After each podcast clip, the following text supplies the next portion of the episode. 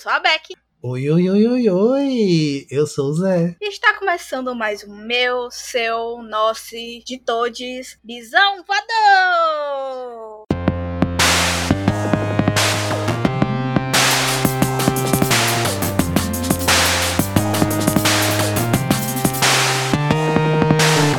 E para você que não entendeu, oi, oi, oi, oi, oi, que eu dei aqui era para você lembrar de Kuduro, porque, né? é sobre isso. Misericórdia. E você que tá chegando agora no Bisão Voador, ou você que já nos acompanha há muito tempo, a gente vai lembrar aqui para vocês que o Bisão Voador tem um financiamento coletivo ativo lá no apoia.se barra Voador, onde vocês podem assinar valores assim com muito assim simbólicos que vão ajudar a gente a, a, fazer esse podcast com tanto carinho, com tanto amor, com tanto cuidado que a gente faz para vocês. E se vocês também não puderem fazer pelo Apoia-se, já que é um, um apoio mensal, você também pode mandar um pix pra gente. O Pix você manda para o nosso e-mail, contato.bisãopodcast.com. E é isso. Bola para tu, Beck. É, é sobre isso, gente. Por favor, ajudem a gente a continuar, né, mantendo o bisão. Na verdade, não só manter o bisão, como a melhorar o bisão, né? A gente precisa comprar um material de qualidade, né, para fazer os bagulhos. Mas enfim, hoje nós estamos com dois convidados especialicíssimos, pessoas maravilhosas, que é a GG Diniz e o Gabriel Yared. E é isso, meus amores. Comecem se apresentando, por favor, começando pelo Gabriel. Oi, gente. Meu nome é Gabriel Yared. Eu sou amapaense, tenho 21 anos. Sou acadêmico de letras, editor-chefe da revista Égua Literária. E Estou muito feliz de estar aqui no podcast. Muito obrigado pelo convite. Oh, estamos felizes que você aceitou estar aqui conosco. Gabi, por favor, apresente-se. Oi, pessoal. É, o meu pseudônimo de autor é GG Diniz. Inclusive, eu estou felicíssima de estar aqui porque eu finalmente me sinto validada enquanto pessoa bissexual de estar aqui presente no Visão.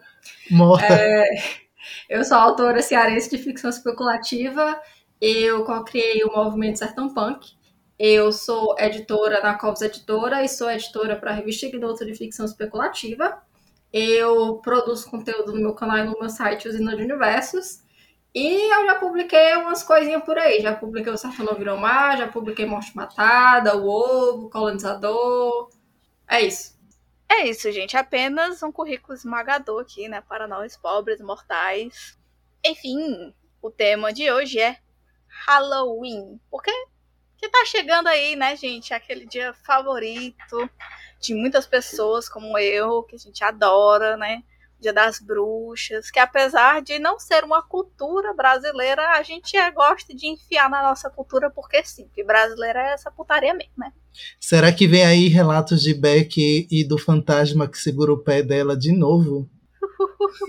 Vocês vão descobrir já já antes de qualquer coisa, a gente vai começar, como a gente adora começar, com todos os nossos né, novos convidados, né, que é sobre a saída do armário, que a gente sabe que é apavorante.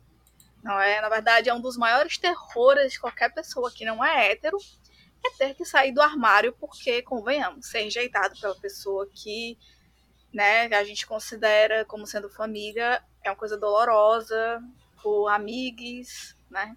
Enfim. Então, contem aí para nós e para nosso respeitável público. Tchau, tchau, tchau, tchau. Como é que foi a saída de armário de vocês? Bom, na verdade, assim, eu já saí do armário várias vezes, porque eu sou o estereótipo da bissexual confusa, entendeu? É, primeiro eu achava que eu era hétero, e aí depois eu pensei, não, eu gosto de mulher, então eu sou lésbica. E aí depois eu pensei, não, na verdade eu gosto de homem também. Aí foi que eu descobri, me descobri como pessoa bissexual. Só que nesse processo eu saí do armário. Eu, eu pensei, ah, eu gosto de mulher, eu sou lésbica.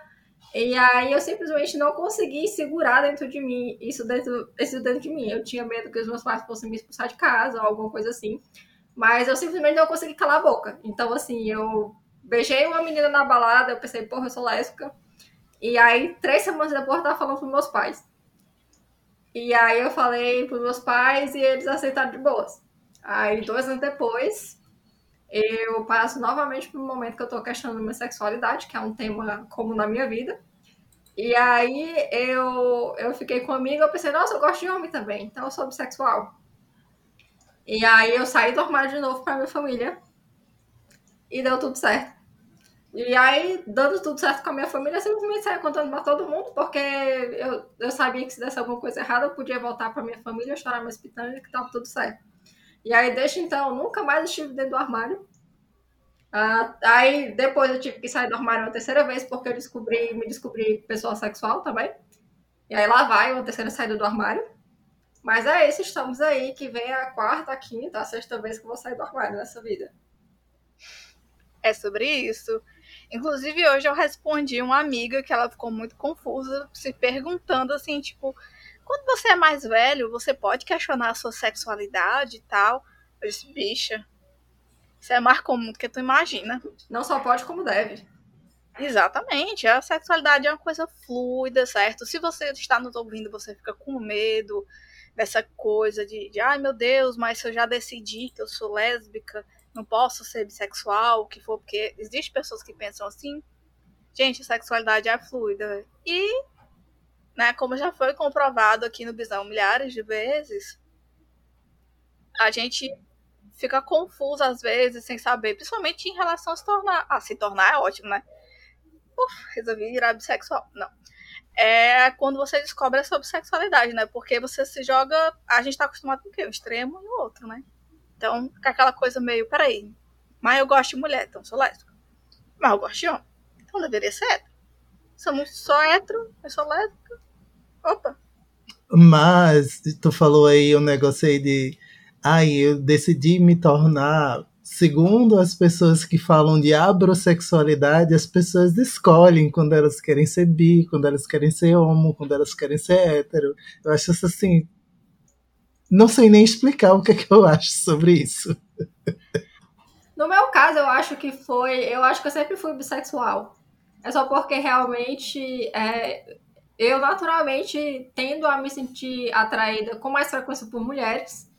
E simplesmente é, eu passei, como acho que toda mulher passou por experiências ruins com homens, então acho que isso é, me fez é, fugir de ter atração por homem ou me relacionar com homens num primeiro momento.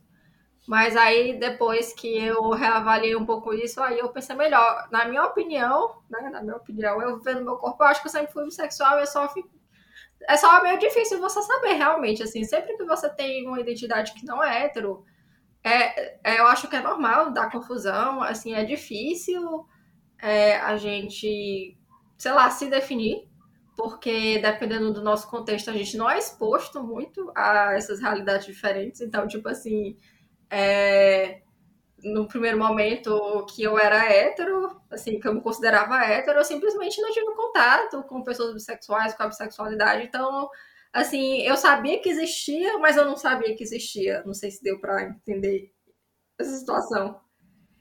Entendemos. E aí, é, para mim, tinha lésbica. Era uma coisa mais próxima de mim, na, no primeiro momento da minha vida. Aí depois que eu fui parar pra pensar enfim, pra mim, a minha sexualidade nunca fluiu. Eu sempre fui bissexual, só realmente tive uma confusãozinha porque é normal.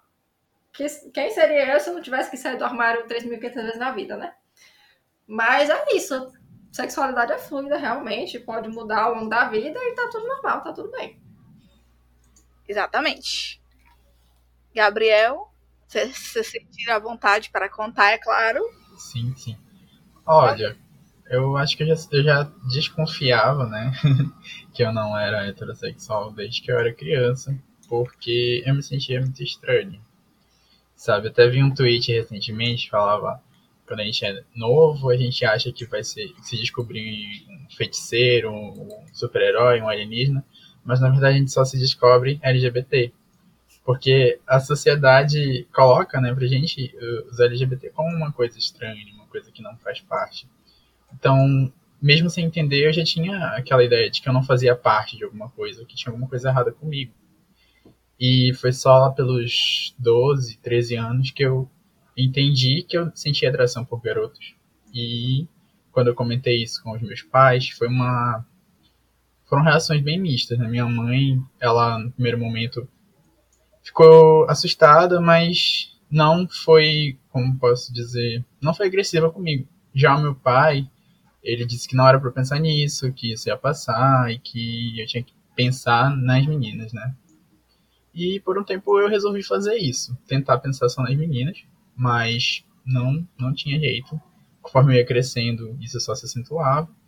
E minha mãe percebeu isso, acho que ela já ficou um pouco preocupada, não pelo fato de eu ser é, LGBT, mas pelo fato de saber que poderia acontecer alguma coisa comigo, né? Que eu poderia ser agredido, por exemplo. E o que ela fez, ela me mandou para a igreja, para catequese, né? Família católica. Hum. E lá eu conheci meu primeiro namorado. então o plano da minha mãe deu errado. saiu e a, quando ela viu, ela, ah, tá bom, é o jeito, hein? Ela deixou. Mas aí, quando meu pai descobriu, mandou parar, é, me proibiu de, sair, me proibiu de ver o cara, a gente acabou terminando.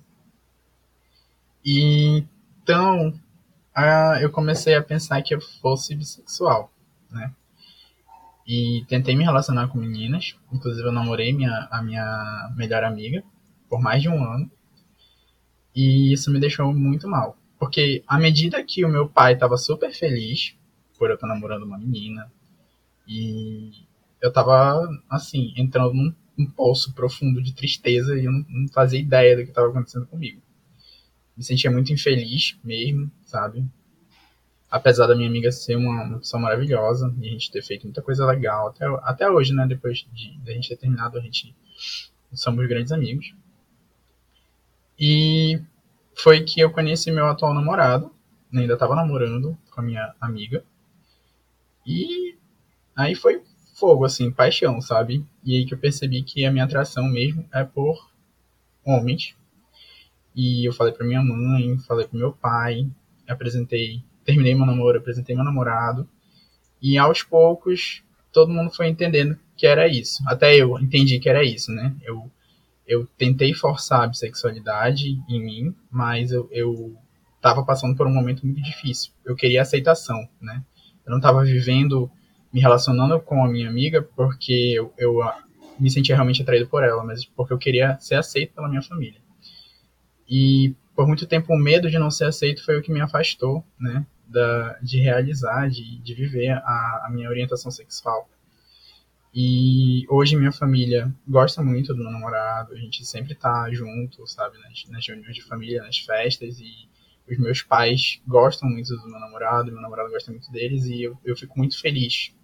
Eu sou um gay muito feliz por conta disso, hoje em dia, por conta dessa. de finalmente minha família me receber de braços abertos. Essa tua experiência me lembrou muito a experiência de uma amiga minha, que ela. Só que ela é lésbica. E aí ela não é bissexual. E que ela começou a. Tipo, ela passou muito tempo.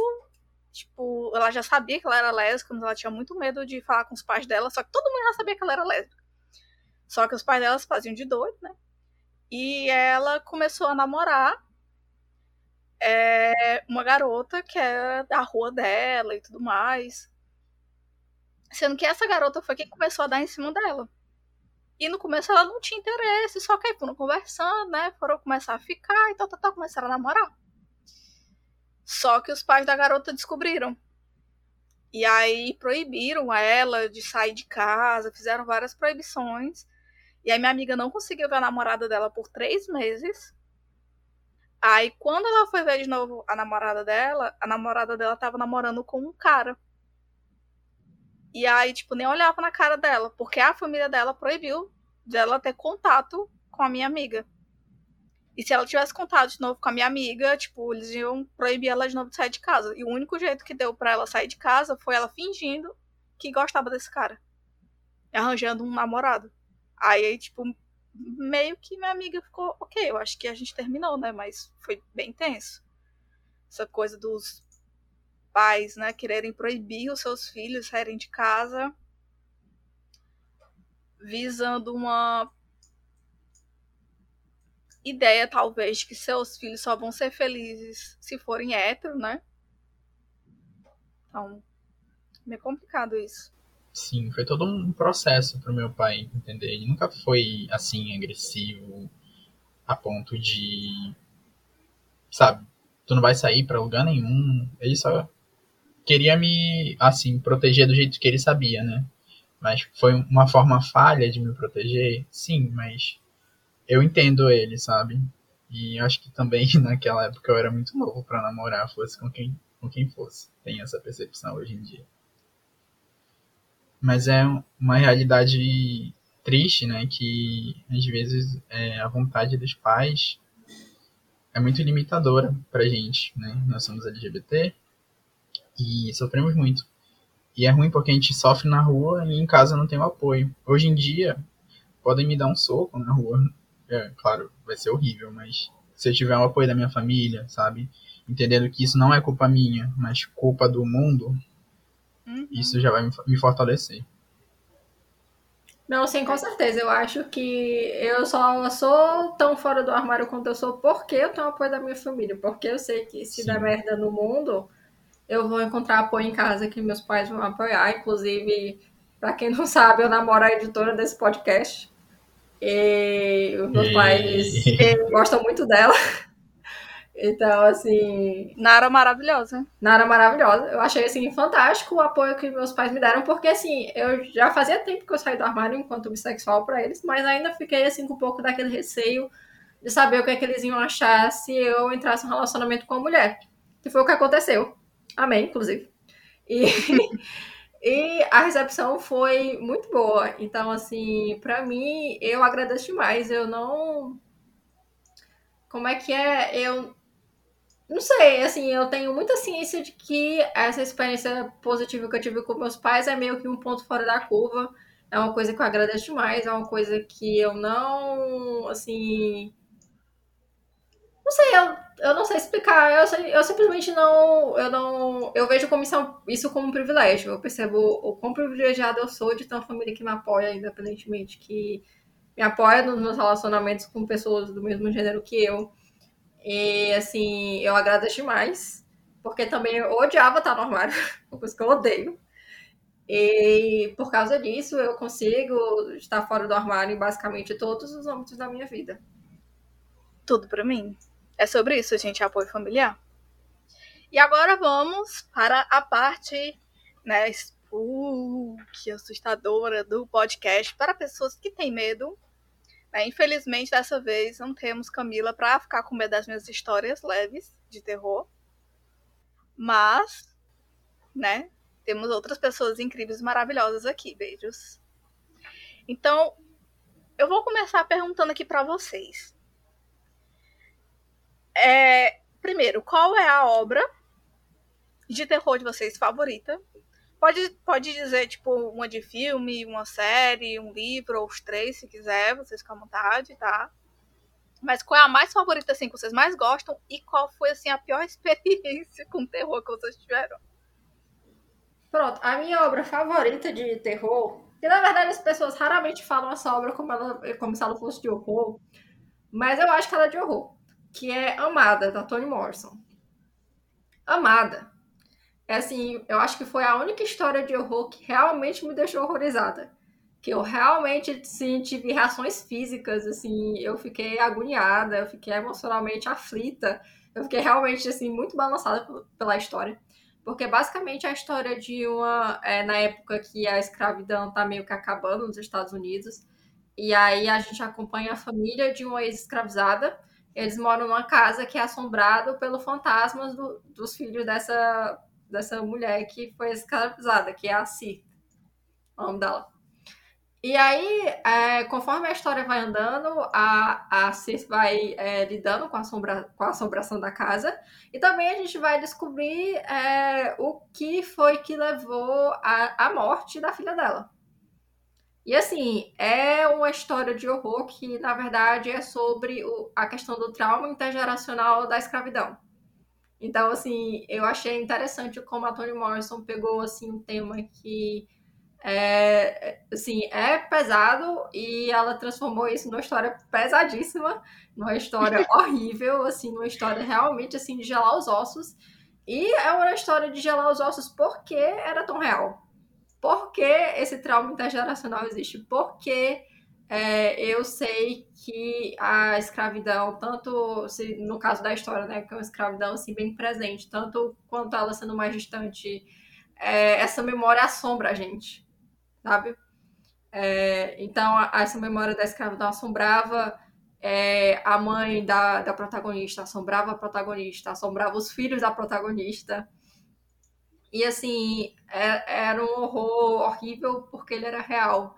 E, assim, nenhuma outra história de horror, assim, me tocou tanto quanto a Amada me tocou. Porque, assim, é realmente um tabefe na cara, um chute nos ovos, tá ligado? Uma rasteira que você leva é, pensando não só sobre os horrores da história, mas sobre os, os horrores da nossa realidade também. E os horrores da realidade de pessoas negras que estão que são obrigadas a viver com o fantasma da escravidão sempre no nosso ombro, mesmo que já façam tantos anos, sabe?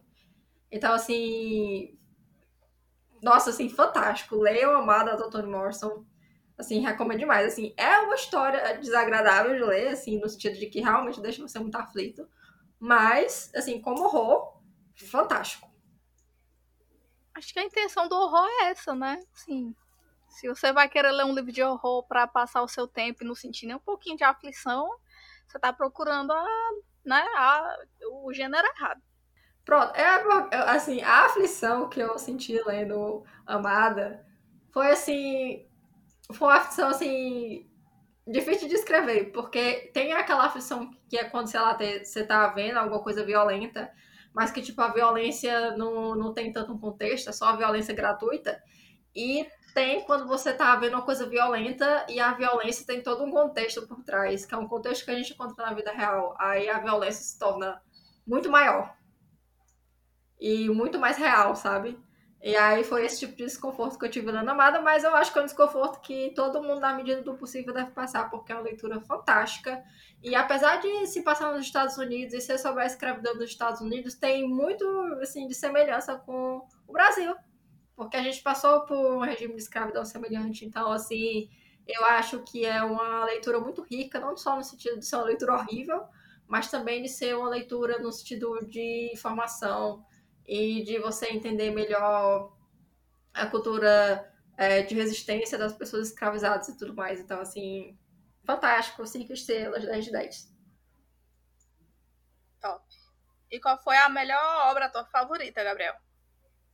Eu acho que a obra que eu mais gostei de ter lido, assim, causou uma grande impressão em mim, e até um pouquinho de medo, assim, uhum. porque, para falar a verdade, eu escrevo terror horror e gosto de tentar causar um medo, né? Mas eu dificilmente me sinto amedrontado quando eu leio. É, mas chegou perto. Foi Assombração na Casa da Colina, né?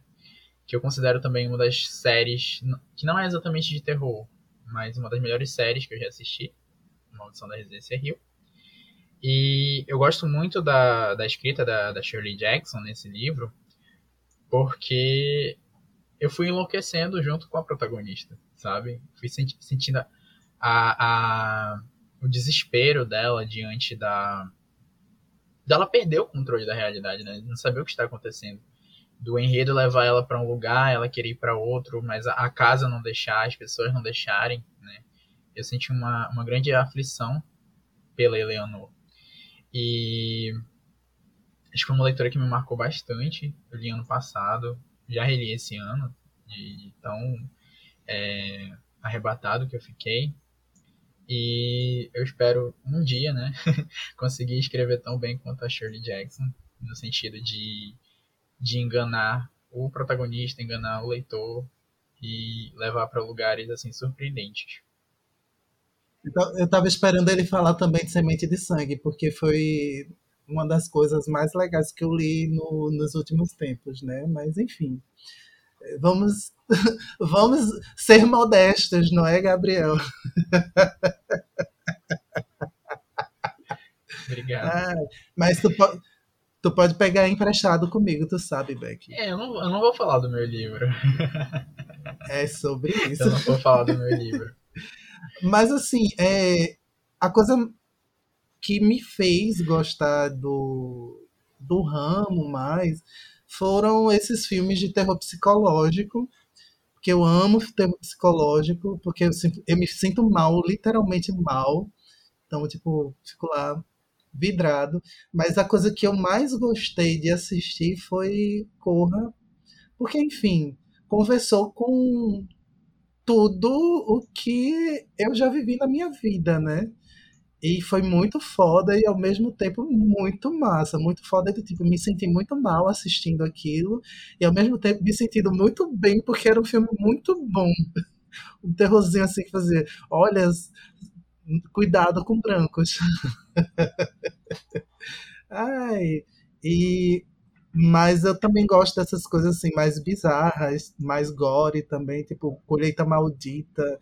Pra mim foi o, o, filme da minha infância que, tipo, quando bate Halloween eu tenho que assistir, porque, enfim, é os monstros saindo do meio da terra engolindo todo mundo. Acho maravilhoso isso.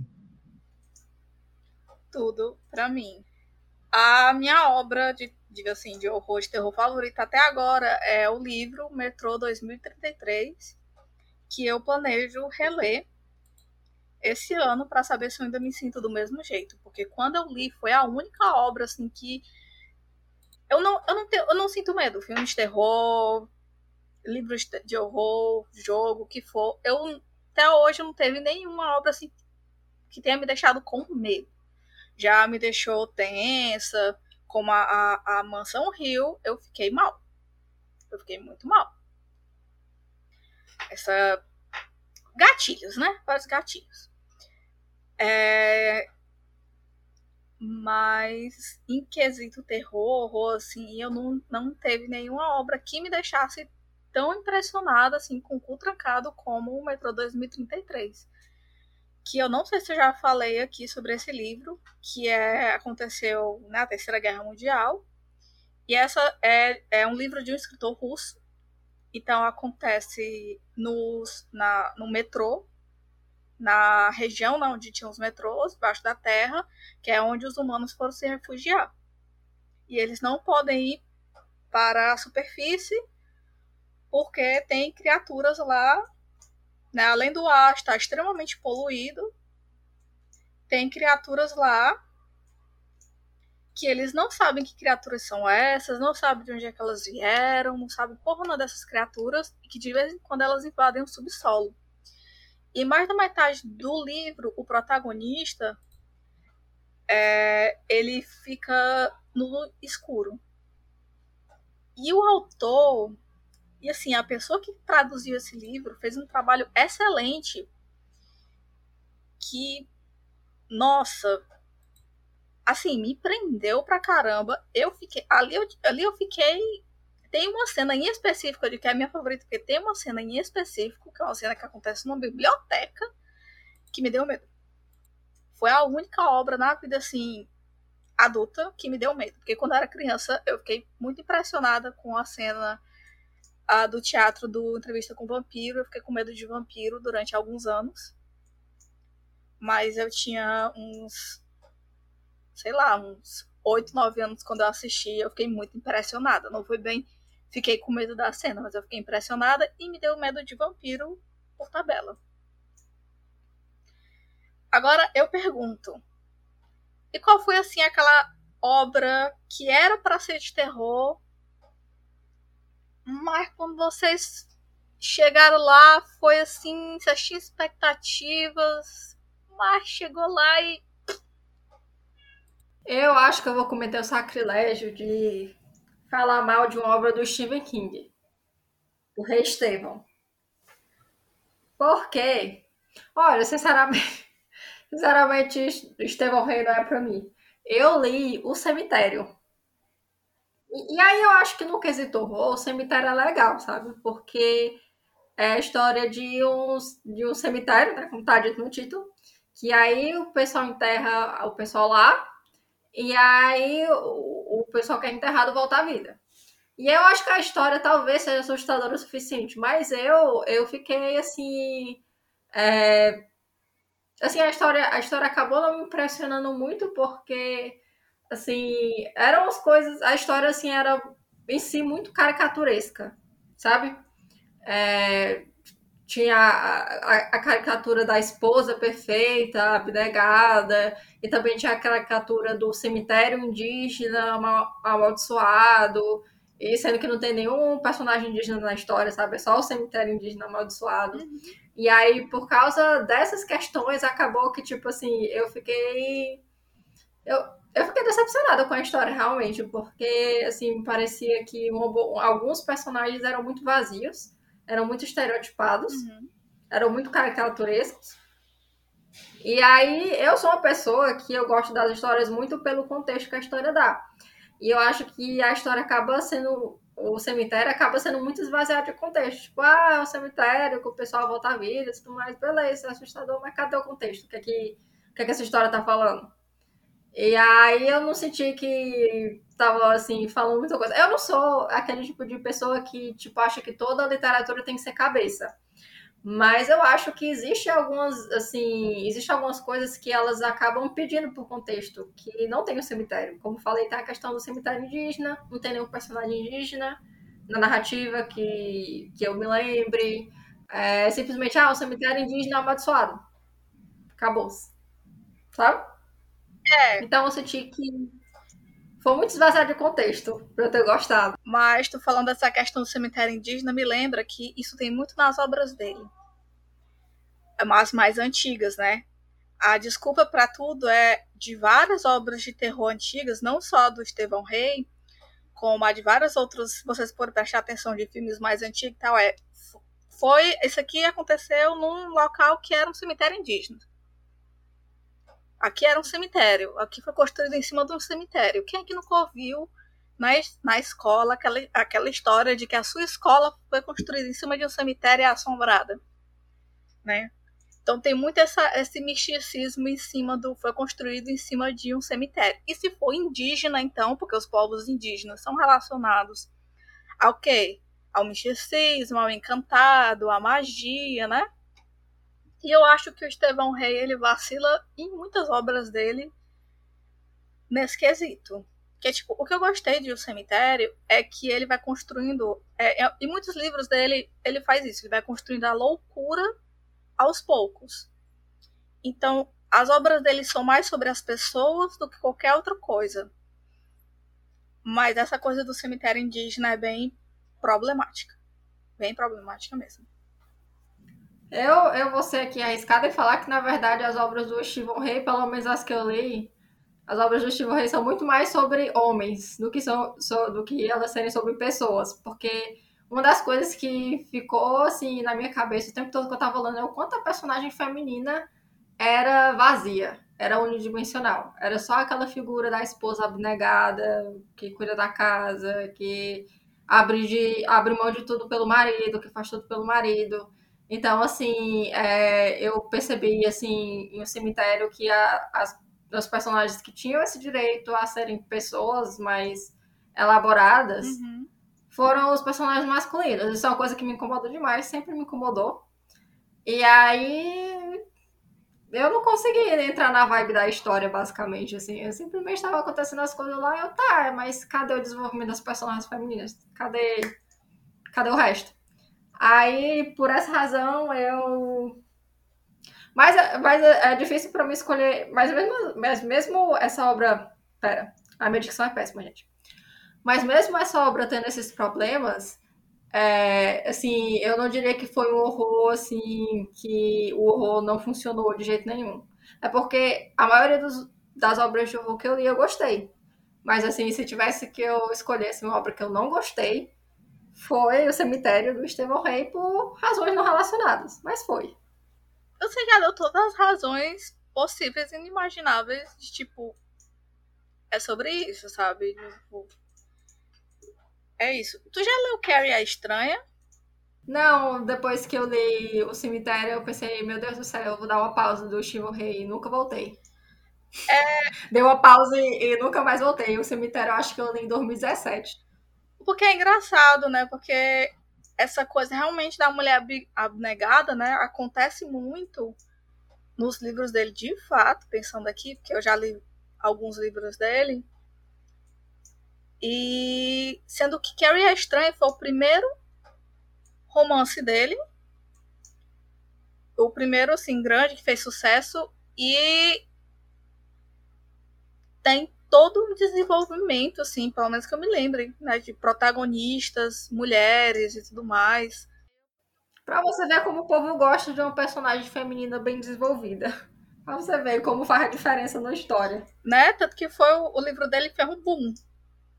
Mesmo pra época. Você ter uma protagonista que é super poderosa.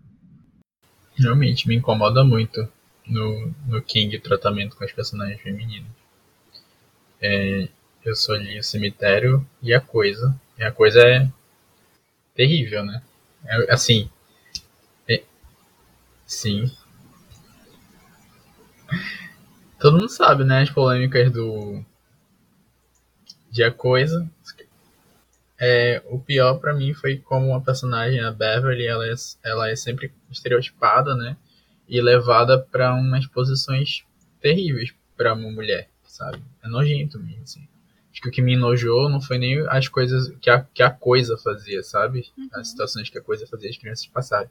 Mas como a Beverly, ela, ela foi violentada pelo enredo. Ela foi violentada pelo pai, pelo marido. Foi violentada pelos amigos dela, né? Por mais que, que o livro romantize, né? O que aconteceu.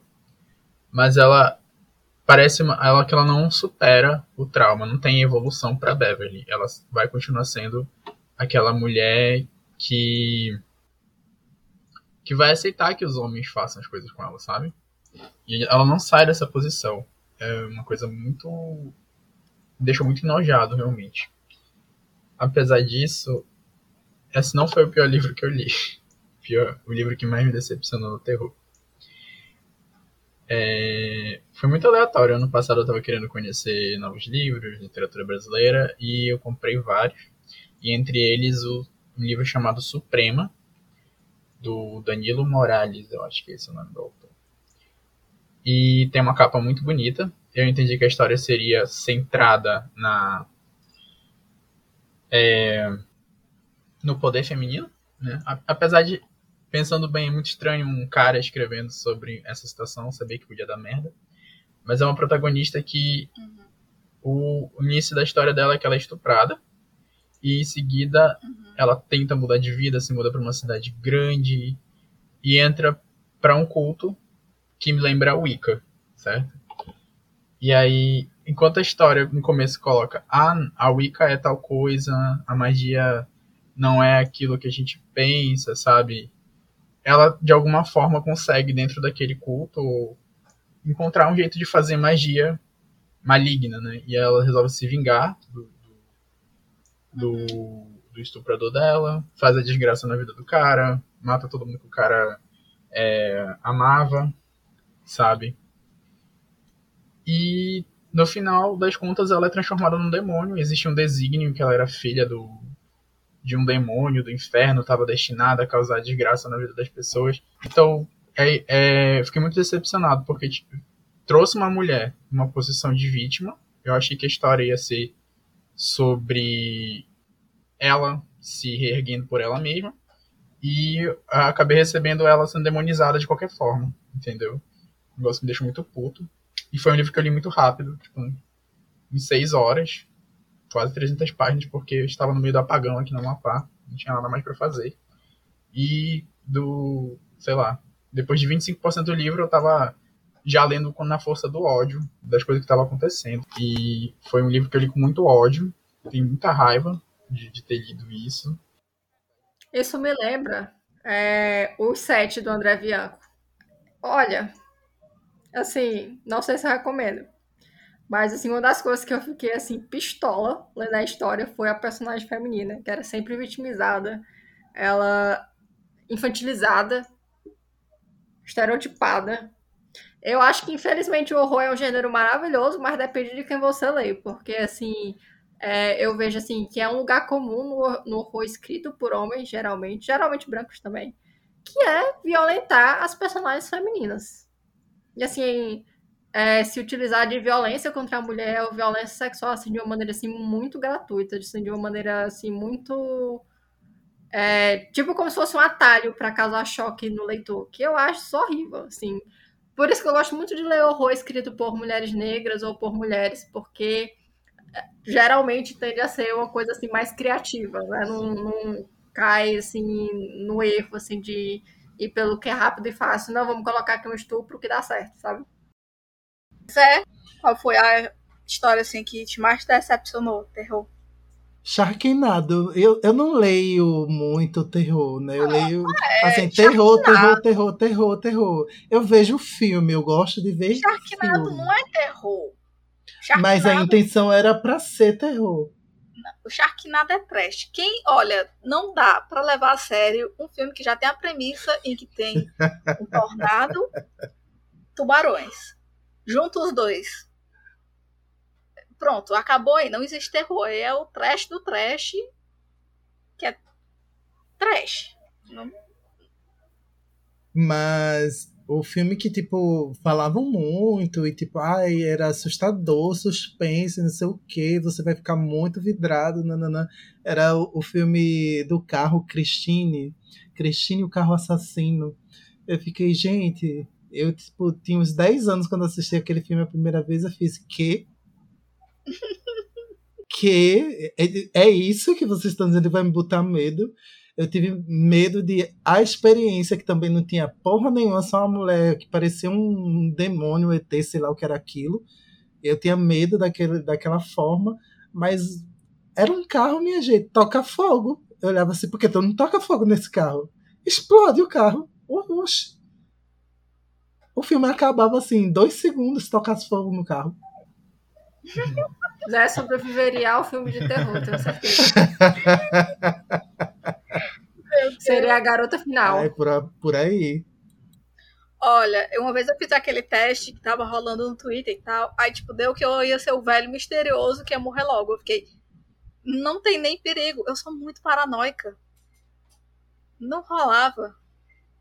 Você falar que eu já assisti, já li terror o suficiente para saber o que não fazer. Não sei o que, que deu, velho que eu não ia fazer as coisas lá. Até as respostas que tinha lá, eu digo, eu não ia fazer nenhuma dessas coisas. Vou marcar uma porque é o jeito. Mas é um. Tô tentando pensar alguma coisa assim de terror que eu esperava terror e me decepcionou, assim, mortalmente. Acho que Poltergeist foi um. Não um remake, o antigo. Que eu, foi na época da gente, eu aluguei com as minhas amigas. Aí a gente foi assistir. E a única coisa que eu sentia por esse filme era: meu Deus, olha esses pais irresponsáveis. O que é isso? E uma das minhas amigas do lado se cagando de medo. Ela nem conseguia olhar direito pra tela, se cagando de medo. E a minha outra amiga, assim, tipo um cara de bunda, olhando pra tela e o livro do Exorcista. Eu nunca assisti o filme do Exorcista. Por quê? Não sei. Mas eu li o livro e eu tenho o livro. E eu tava esperando que o livro fosse ser, tipo, a obra. Mas eu fiquei, tipo. Ok. Eu senti muito mais Agora... angústia do Horror MTV, o livro, do que do livro do Exorcista. Agora que tu falou do livro do Exorcista, eu também tenho eu comecei a ler. Eu acho que eu nem terminei, porque simplesmente eu, eu, eu sei lá, eu fui ler esperando assim uma coisa. E aí eu comecei a ler, eu pensei, é só isso. É porque você tem. Eu parei. É, você tem um filme que foi um marco, ele foi, sabe, uma coisa assim.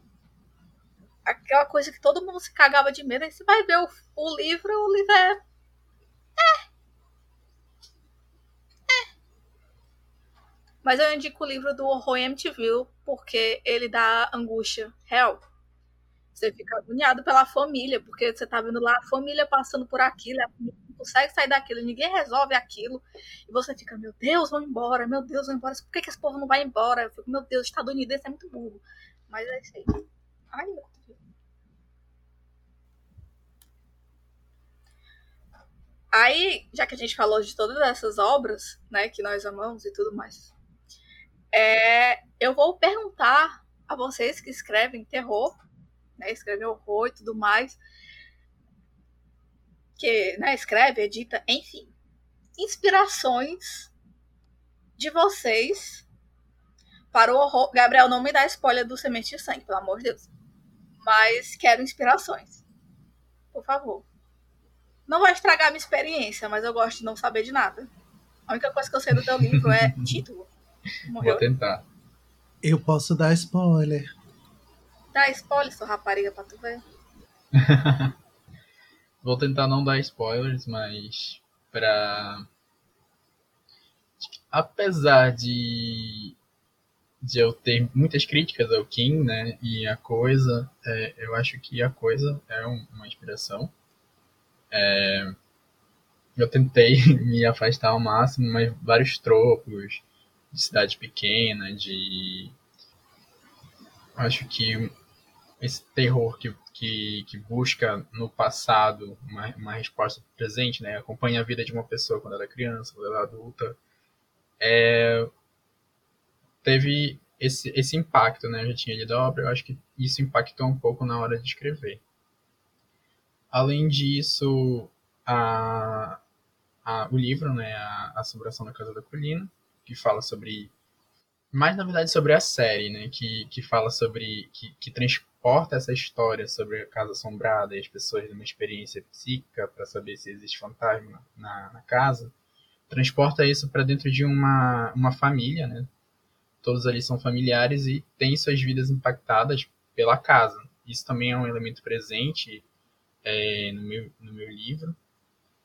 E outra inspiração também, acho que uma das principais inspirações que eu gosto né, de buscar essas referências são é, situações reais, né, que acontecem na, na, minha vida, que eu observo na sociedade, que é a questão do racismo da escravidão, principalmente aqui no estado do Amapá, da forma que ocorreu, a história da fundação de Mazagão Velho, que consiste numa cidade trazida lá do norte da África para a Amazônia, né, durante o período colonial, e também é, questões minhas, né, baseado em vivências minhas, minha vida é uma grande inspiração para o que eu escrevo. É, infelizmente, quando eu estou escrevendo horror, eu sempre levo para o lado da LGBTfobia e da homofobia e de agressão física que eu já sofri na rua. Isso também eu falo sobre isso no livro, né, sobre ser LGBT numa sociedade que, por ser colonial, tem essas marcas, essas dificuldades para as pessoas que não atendem esse padrão. Então, essas obras, né, A Coisa, A Casa da Colina e é, as situações do, do racismo, da escravidão e a homofobia são coisas que estão presentes e que me inspiraram para escrever Semente de Sangue. Para mim, a maior inspiração é sempre a vida real. A vida real é sempre o que eu uso para me inspirar para escrever meu horror, seja é, coisas assim da sociedade, é, seja informações que eu aprendi. É, por exemplo, a minha história que eu publiquei pela Plutão Livros, O Colonizador, é sobre um fungo que controla a mente de gente. Esta ideia eu tive vendo a notícia de um fungo que controla a formiga. Gabi fez The Last of Us antes de The Last of Us. Pois é. E, e aí, não somente isso, eu falo sobre é, assédio sexual no ambiente acadêmico, no ambiente profissional. Eu falo sobre o capitalismo tardio. É, e aí, todas essas coisas contribuem para o horror de colonizador. E, na verdade, todas as coisas que eu escrevo de horror sempre tem esse cunho de eu estar tá, é, colocando alguma informação que eu aprendi, alguma coisa que eu aprendi, é, extrapolando alguma coisa que eu aprendi, ou eu estou comentando sobre alguma coisa da sociedade mesmo, seja a questão do capitalismo. Eu adoro reclamar do capitalismo, gente. O capitalismo, para mim, é uma grande inspiração, porque eu adoro falar mal dele nas minhas histórias. É, ou também sobre histórias que eu escutei. Assim, a minha mãe me contava muita história de OVNI. E aí foi essas histórias de OVNI que me inspiraram a escrever o ovo. Que o ovo é, é, não é spoiler da história, porque meio que tá na premissa.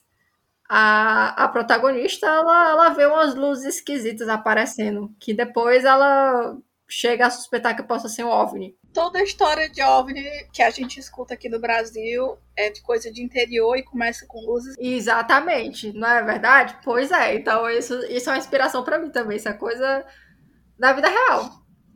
Que por mim eu sempre, sempre acredito, eu não, não desacredito não, eu sou super cético, mas hum, eu acho que esse negócio de luz piscando no interior é uma coisa que acontece demais para ser coincidência. Inclusive, Gabi, eu acho muito foda ah, essas duas histórias. Eu, eu, li, eu gostei muito. Admiro a Jandira. Muito. Acho que a coisa mais divertida que rolou no, no Colonizador, por exemplo, foi a. Meu Deus, esqueci o nome do protagonista. É, aquele momento que ela triunfa, né, sobre o que aconteceu e ela, ela tá simplesmente lanchando na hora que acontece. Achei muito bacana. Sim, quando eu entreguei o manuscrito pra minha terapeuta ler, ela falou, ah, engraçado, né? Ela tá vendo o orientador dela morreu uma morte violenta, ela tá comendo. Eu falei, é exatamente isso. exatamente isso. É um momento fantástico para a vida da Jandira, essa morte violenta. É, e, então, assim, é realmente para mim a vida real. Vários aspectos da vida real, mas a vida real de toda forma. Seja o que for, né? Inclusive, falando em vida real, eu quero casos sobrenaturais que aconteceram com você. Já aconteceu? Comigo não. Eu só eu, eu brinco que eu sou, como eu sou uma pessoa muito cética, essas coisas não acontecem comigo. Mas eu já vi não, histórias. Olha, eu não acreditava em nada, acontece comigo. Ou eu não sei o que acontece, que os, os espíritos me, me evitam, a assombração, as visagens, tudo me evita. Eu acho incrível. Mas eu já ouvi muitas histórias. Eu já ouvi história de OVNI da minha mãe, que ela disse que ela estava voltando para casa de noite. Ela morava em Itaitinga, né? E aí, ela, na época, várias décadas atrás, lá era só mato, né? E aí ela tava voltando pro meio dos matos, e aí ela viu uma bola de luz, assim, se aproximando dela, se aproximando dela, se aproximando dela. E depois a bola de luz subiu no céu e sumiu. Ouvi essa história de OVNI, que aí foi, foi o que eu utilizei para me inspirar para o ovo eu também já ouvi história de lobisomem.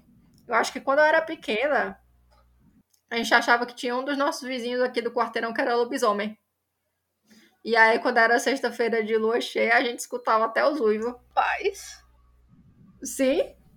Eu não sei se o vizinho até hoje ainda existe, se ele ficou mais quieto, se ele se mudou, porque eu nunca mais ouvi uivo em sexta-feira de lua cheia, mas na época a gente escutava, viu? Eu faria isso, com certeza. Eu prefiro acreditar que ele realmente era o lobisomem que estava preso de casa. Eu tenho 75% de certeza que o lobisomem existe. Eu adorei a estatística. Muito precisa. Eu também, eu não desacredito muito não. Eu acho muita coincidência, muita gente ter visto em muito lugar diferente pra, pra não ser verdade. E quanto a mim, hum, assim, rolaram umas situações, nada assim, ah, é muito assustador, mas assim, eu tenho uma orientação que é um pouco pelo espiritismo, né? Apesar de eu não fazer parte, não, não ir mais no centro, não acreditar tanto, eu acho que pelo menos existe um, um, um outro plano, né? Espiritual. E às vezes esse plano espiritual é, força uma comunicação comigo. Eu não pedi, eu não quero, mas eles forçam. Então, é muito comum aqui na minha casa eu passo, achar que tem alguém me olhando, eu olhar para a parede, tem uma sombra que some. É, ouvir alguém gritando no meu ouvido uma palavra e lá não tem nada, entendeu? E tem uma, teve umas duas vezes em que eu estava dormindo e acordei minha irmã conversando com ela como se eu fosse outra pessoa. E ela desesperada tentando me acordar e quando eu acordo não lembro de nada.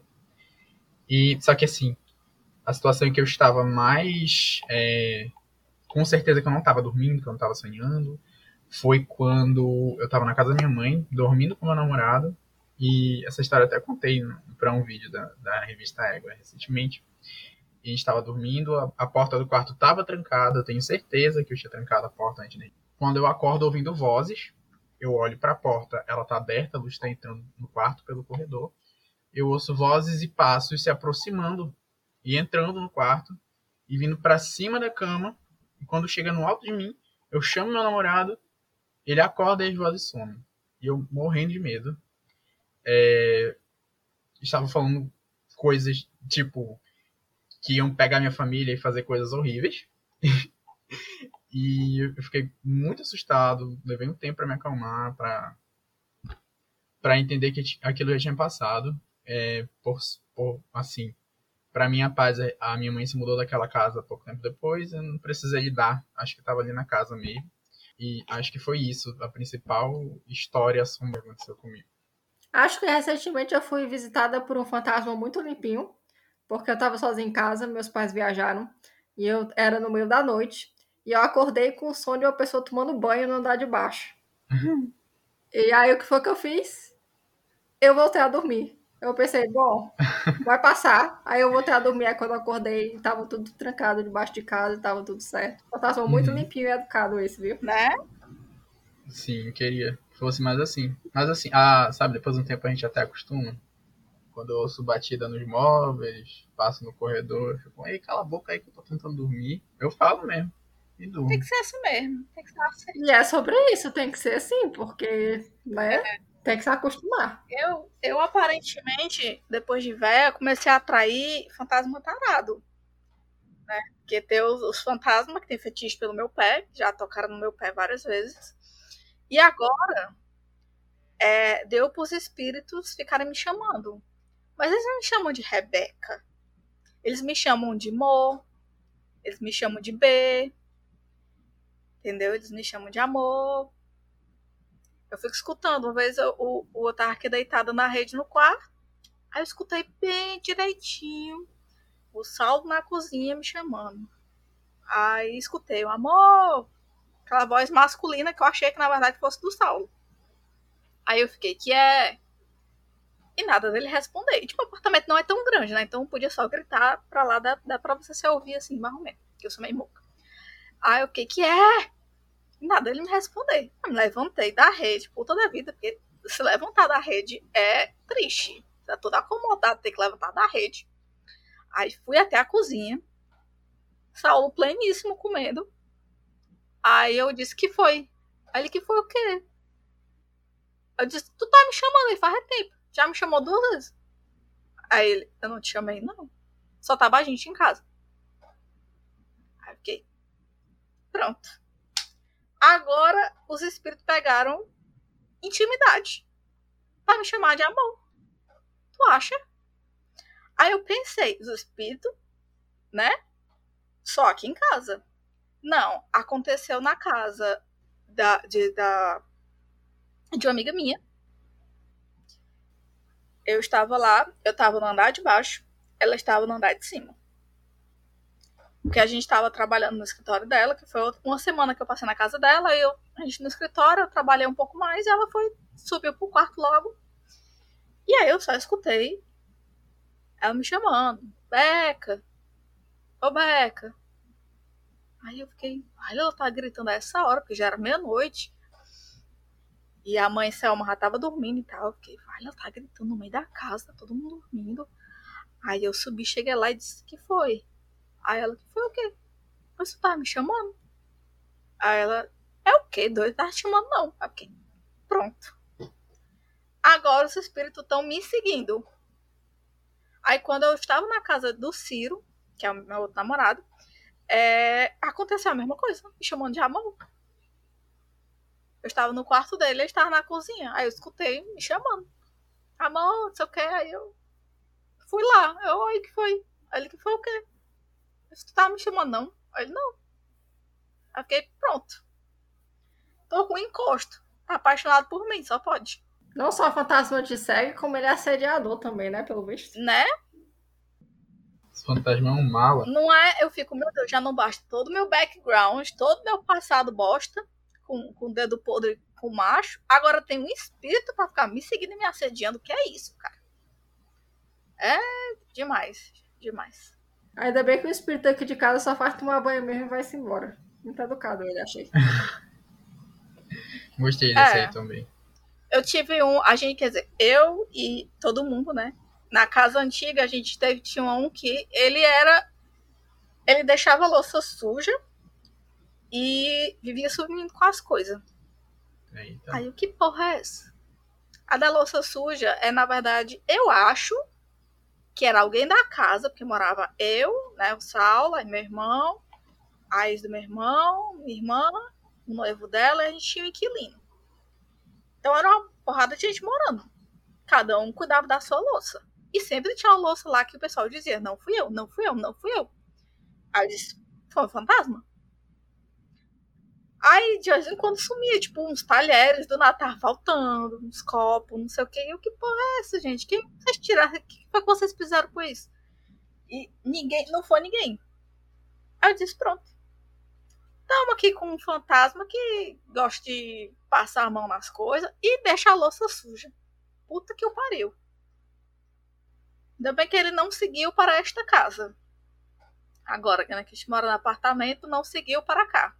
Em compensação, fiquei com um espírito assediador. Também teve outra história recente que eu tava no. Tenho terceiro quarto que eu transformei no escritório. E eu trabalhando.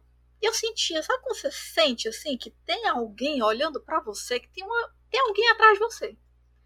Olhar para trás e nada. Aí eu. Tá. Ficou, ficou, ficou, ficou, ficou. Até que eu saí do quarto. Saí do quarto sumiu a sensação. Saí do escritório, sumiu a sensação. Aí eu. Tá. Voltei para o escritório, voltou a sensação. E eu ficava com a porta do. Eu fico com a porta do escritório fechada. Aí. É, eu peguei e abri a porta. Aí sumiu a sensação. Ah, fiquei mais. Espírito folgado, né? Que a porta aberta. Sei não, viu? Queria te olhar pela porta. Podia ser também. Queria te admirar. Outro admirador, hein? Né? Porque a Sam, ela disse que sempre tinha alguém que ficava, que fica, ou que ficava, não sei, na prateleira, nas minhas prateleiras, que fica de frente pro escritório. Aí, da última vez que ela tava aqui, ela disse: Olha, você pediu pra eu te avisar, tem alguém ali na prateleira que tá olhando aqui pra dentro. Aí eu, tá, tranquilo, sucesso. Faz pra ele. Eu não sei se eu conto um caso meu. Eu não sei. Conte, conte, conte, conte, Zé. Conta, conta, conta. Tá, eu vou contar um recente. Bem recente mesmo. Assim, é, Gabriel falou além no início sobre ter frequentado o centro e tal. Eu também frequentei centro. E a primeira coisa que falaram comigo quando eu cheguei no centro foi: quando é que tu vai trabalhar esse preto velho e esse caboclo? Eu fiquei assim, que? Beleza. Esses dias tava um, um, peso muito grande nessa casa nova, né? E aí eu, tá, não é nada demais. Mulher, eu acordei. Tem era três pessoas na minha frente, assim, três silhuetas, assim. Eu tô fudido. Né? Indo com né? Eu olhei assim, assim, mas que porra, né? Eu, tá bom. Aí eu fiquei assim, talvez seja só uma paralisia do sono.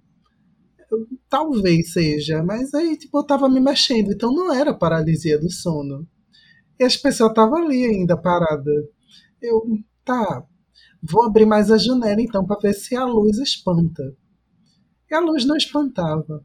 Aí eu fechei o olho e disse: é coisas da minha cabeça, faz muito tempo que eu não vejo nada. E quando eu abri o olho, continuavam tudo ali. Aí eu, ok. Então eu vou apelar para quem pode me salvar. Já que o boi lá, quatro anos atrás, disse: quando você vai trabalhar esse preto velho, eu vou chamar aqui o preto velho para ver se ele me ajuda. Mas mulher deita e feito. O bichinho veio, o bichinho amarrou tudinho ali. Amarrou assim, não amarrou literalmente, né? Porque amarrar a gente fala de amarração para tipo, né, fechar o corpo e tudo mais. Amarrou tudinho e eu dormi, quando eu acordei não tinha mais nada. Foi assim, espetacular. Mas, enfim, né? Fiquei olhando. Não tinha rosto, era, era tipo como se fossem três sombras paradas na minha frente na cama. Aí às vezes eu fico pensando se é Diego que traz, né? Porque Diego também é uma esponja do caralho. Ele passa por um, um lugar estranho, ou perto de umas pessoas estranhas, quando chega tem um. Vem um, uns negócios aí que só Deus sabe. E é isto. Na única vez que eu vi alguém assim. Quer dizer, além do, de ver o vulto entrando no quarto do meu irmão, é, foi uma vez quando eu era adolescente. Que aí tinha uma velha olhando pra minha cara assim, bem quase encostando na minha cara, assim, rindo pra mim. Eu tinha acabado de ter um estado de paralisia no sono. Aí eu fiquei pensando da paralisia do sono. Mas eu já estava conseguindo me mexer. Aí tinha aquela véia em cima de mim e tinha alguém segurando as minhas pernas. Que a mão dela tava na minha, na minha, no meu campo de visão. Aí eu fiquei. É hoje. E não foi, né? No fim das contas, tu acabou sobrevivendo. Era a pisadeira e a assistente dela. Pois é, eu não, não sei. A estagiária de pisadeira. É, eu não, É. não sei o que foi que ela fez, porque eu resolvi, tipo, é hoje, vou fechar aqui meu olho e vou dormir de novo, porque, porque é o que eu posso fazer, não sei nem o que fazer aqui. Porque já era uma época que eu já tinha largado a igreja, totalmente desacreditado. Eu pensei, Deus não vai me ajudar. Foda-se, vou dormir. E era ótimo, era porque eu tinha insônia, mas eu peguei e disse, vou dormir na base do ódio aqui. E dormi. Tenho dito, a melhor coisa nessa situação é, é dormir. como diria uma amiga minha que eu descobri, né? Acho que foi faz uns dois anos que eu descobri que essa diaba é, é- consegue sentir essas coisas. Que ela disse que desde criança, até mais ou menos os 22, 23 anos dela, ela morou na mesma casa. E durante todo esse tempo, ela disse que tinha um cara no canto do quarto dela que ficava sempre olhando pra ela. E se você ainda não ouviu essa história, volta lá pro episódio 31 que ela conta essa história, tintim por tintim. Tem Ira Croft rindo pra se acabar, chamando o fantasma de abusivo. E tem Camila também morrendo de medo do fantasma. Né? Na época eu não pude contar a história de uma outra amiga minha, porque de- dessa outra minha amiga é bem mais pesado, porque no caso dela já era um espírito, acho que é um espírito obsessor no caso, porque ele feriu ela fisicamente. Ela estava na casa de um ex, hoje em dia é ex, né? Aí ela tava com ele e ele foi tomar banho. No que ela tava na cama dele, ela disse que surgiu uma sombra, assim, no canto do olho dela. Quando ela foi ver, era uma- um formato, assim, e tava de tarde. E, a, e, e essa, esse vulto, essa forma, começou a avançar pra cima dela. E ela começou a tentar escapar, até que ela ficou presa no canto, tipo, na quina do, do- da parede, assim, presa, não tinha pra onde ir. Porque o vulto tava entre ela e a porta. E ela gritando, gritando, gritando, gritando. E nada da namorada dela aparecer. E aí ela fechou o olho e desmaiou. No que ela acordou, era o namorado dela sacudindo ela. Perguntando se ela estava bem, o que é que tinha acontecido. E aí ela levantou, toda se sentindo assim, bem mole e tudo mais. E aí ela levantou e ela tava sentindo uma dor horrorosa nas costas dela. No que foi ver, tinha como se tivesse arranhado assim, mas aqueles arranhão assim fundo, que tava saindo sangue nas costas dela. Aquele feio, roxo, assim. Ela disse que pô, nunca mais foi dormir na casa desse namorado. Atividade, querem, atividade paranormal, querem entregar isso no filme. Roubaram a história dela. Vamos lá para o nosso final, o nosso quadro favorito, o Wi-Fi. Eu vou deixar os nossos convidados começarem. Tira Zerinha, um e Gabriel e Gabi. Pra ver que, qual de vocês dois vai fazer uma indicação primeiro.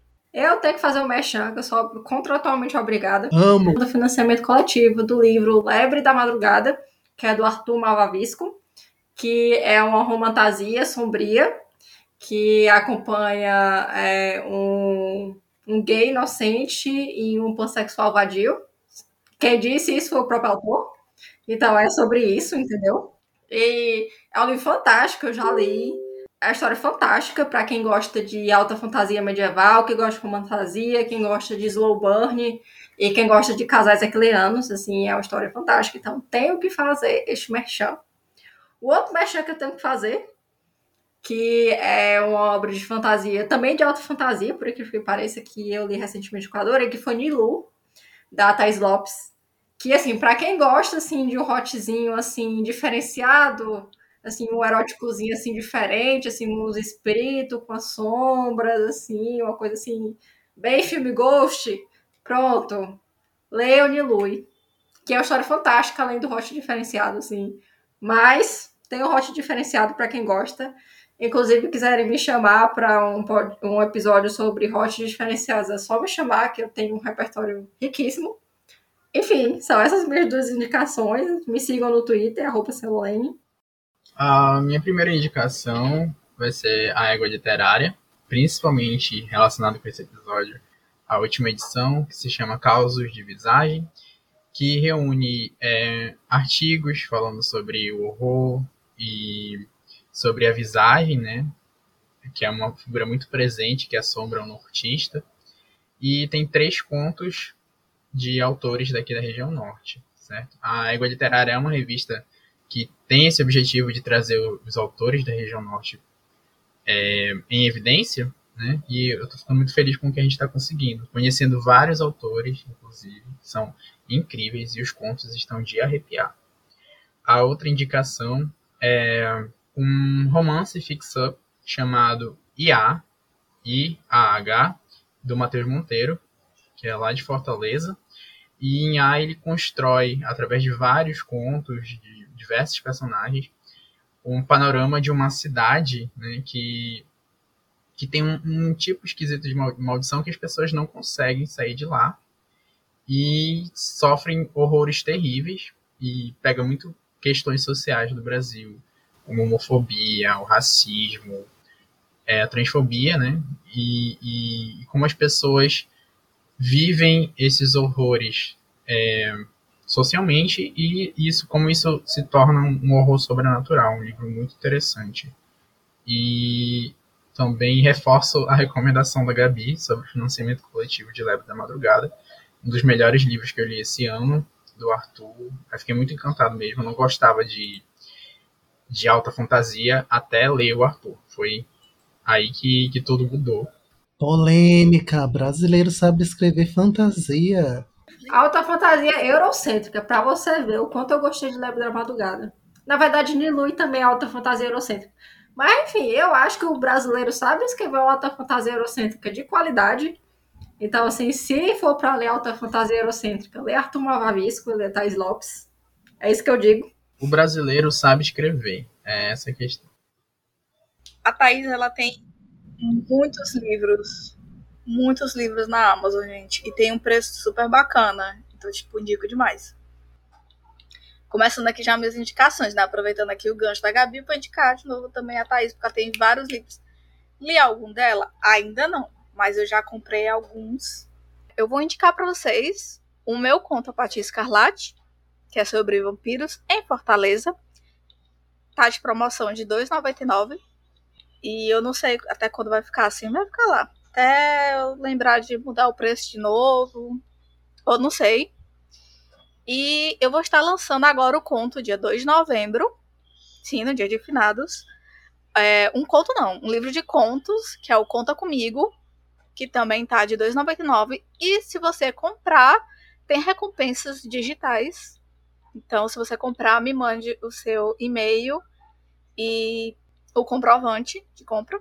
Pode ser só o print, assim, tipo, lá da tela do da Amazon dizendo comprei, certo? Que você vai receber as recompensas digitais se as metas forem batidas. Até agora só bateu duas metas.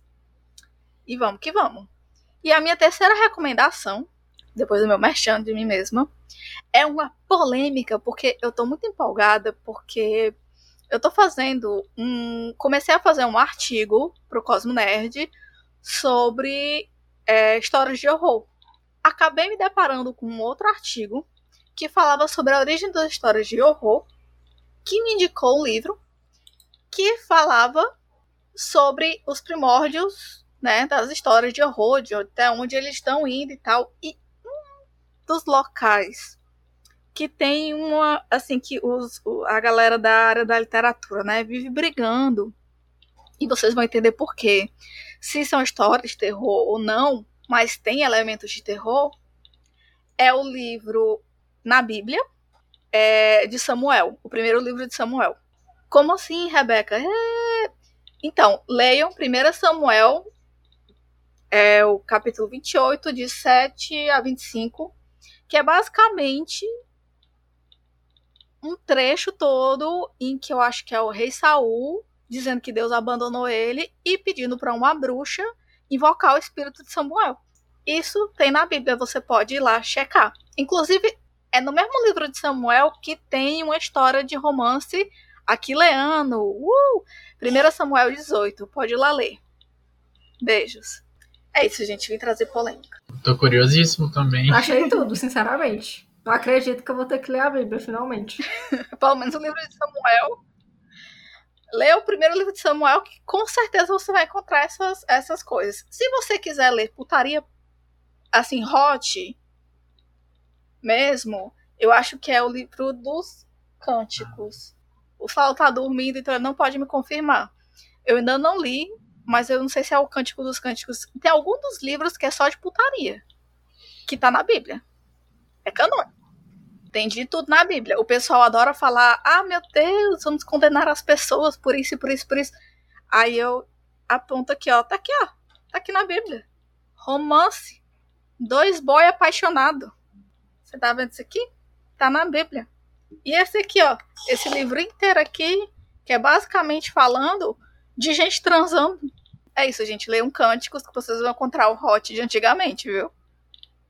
É cheio de, de putaria metafórica, que é uma beleza. Tô passada, chocada. Vim aqui, ó. A galera que for cristã vai estar tá empolvorosa. Mas vocês vão lá ler eu quero ver vocês me cancelarem. Não tem como vocês me cancelarem, porque as provas estão na Bíblia.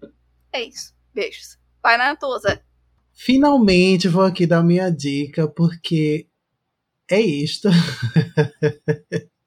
Mas eu vou primeiro reforçar a dica do lançamento de Beck, porque, enfim, né? Eu estive participando tanto da leitura prévia como beta, e também participei de vários outros processinhos das recompensas digitais. Inclusive, o plot twist disso é que o, a última recompensa digital vai ser um trabalho em conjunto meu e de Beck, então vai vir uma coisa bem boiolinha, bem boiolinha mesmo, sobre um dos personagens do conto principal, que é o Conta Comigo. O nome do livro é Conta Comigo, mas o conto principal é Conta Comigo também. Tem outros contos lá que são tão maravilhosos quanto, mas tem um personagem em Conta Comigo que merece ter um conto extra e ele vai ter se vocês ajudarem a chegar nessa meta. E é isto. É, é isso, A meta nem é tão alta, não, viu, gente? É só 60 e-books. A gente tá em 37. Gol time. Vamos lá. e Outra questão é uma indicação que eu vou fazer para vocês de um filme péssimo, mas assim, é um filme de gosto duvidoso que vocês vão assistir, provavelmente vão rir, porque enfim, já começa que o título do filme é Palhaços Assassinos do Espaço Sideral. E tem palhaço, tem fantasia que foi feita artesanalmente, porque não teve recurso para isso, né? Os palácios são alienígenas, acontece tudo no espaço sideral, óbvio já pelo título, né? e é um trash bem cult, que, enfim, né? Quem nunca assistiu precisa colocar isso no catálogo, principalmente se você gosta de trash. E ele é memorável porque o filme tem até a versão Funko Pop. Então, se tem versão Funko Pop, é porque ou ele é bom demais ou ele é ruim demais para merecer uma coisa como um Funko. Então, assim, corram para assistir porque é uma coisa assim bizarra, mas ao mesmo tempo é muito bom. Eu tô passada com essa descoberta de filme. Eu vou atrás. Tem algum stream ou ele só tem no stream dos computadores? Vou levar no stream do computador que a senhora acha mais fácil. tá certo irei atrás. E é isso, meus amores. nós estamos chegando ao fim. E dessa vez eu vou pedir, né? Eu sei que Gabi e Gabriel já fizeram bastante merchan, mas vocês podem finalizar aqui dando as redes sociais de vocês, dizendo onde as pessoas podem encontrar o trabalho de vocês, se vendam. Então, gente, por favor, comprem as coisas da Covos Editora para né, eu continuar sendo paga para editar as coisas. Então, é, procure por Covos Editora na Amazon para ler as coisas da minha editora. Uh, assinem a revista de notificação especulativa. Se vocês quiserem acompanhar o que eu estou fazendo, sei lá, por alguma razão, me sigam no Twitter, que é SailorLane, porque eu agora sou low profile, eu não uso mais Instagram, eu não uso mais. Eu tinha um canal no YouTube, aí eu. Aí eu arranjei um emprego, eu tive que parar. Eu tinha um site, eu parei também. Então, o único canto que você me encontra na internet por agora é no Twitter, porque falar besteira é uma coisa que eu nunca me canso de fazer. Então, me sigam por lá. Acompanhem o trabalho da Covas Editora. Apoiem Leve da Madrugada no Catarse, por favor. Eu tenho um livro publicado pela Corvus Editora, né? a gente falou daqui, mas eu vou fazer o meu pedido pessoal que vocês deem uma chance, compram e leiam O Semente de Sangue, que é um, um, um, romance de fantasia sombria e drama familiar que se passa aqui no meu estado, no Amapá. E é lá, o trabalho da minha vida, né? Até agora a minha vida de 21 aninhos. E também eu tenho uma noveleta publicada na, na Amazon que se chama Brahum, se escreve B-R-A-H-U-M. É, é, um terror familiar também. É, as, acompanhe a revista Égua Literária. É só procurar Égua Literária no Instagram, no Twitter, vocês vão encontrar. Para valorizar a literatura produzida na região norte. E me sigam também. O meu arroba no Twitter é arroba yaredgbr. Lembrando que Semente de Sangue já foi dica nesse podcast. Se você ainda não leu, é porque eu acho que você não tem dinheiro, mas leia, porque é muito bom. Foi direto no meu coração. Corra pro e-book também, se você tem como ler o e-book. Corra, porque é muito bom. Vocês não sabem o que estão perdendo. Olha, vou dizer aqui, todo mundo tem como ler um e-book, porque e-book você pode, principalmente da Amazon, você pode baixar para computador, para celular. E é isso, meus amores. O episódio vai chegando ao fim. Vocês sabem que o Bisão Voador está em todas as redes sociais como arroba Bisão Podcast. Pode chegar lá, mandar DM. Eu respondo, Beck responde. A gente também é gente legal. A gente é um povo animadinho, que gosta de dar carinho para vocês. Lembrando mais uma vez que as dicas que foram dadas aqui no Wi-Fi vão estar lá no nosso site, bisãopodcast.com, junto com todas as informações de todos nossos convidados. E que nosso financiamento coletivo está lá aberto lindamente no apoia.se barra Podcast. E você também pode mandar um pix ou um e-mail para gente para o nosso e-mail contato arroba bisãopodcast.com. Repetindo, contato arroba bisãopodcast.com. Ficamos por aqui. Um beijo para todo mundo. Tchau, tchau.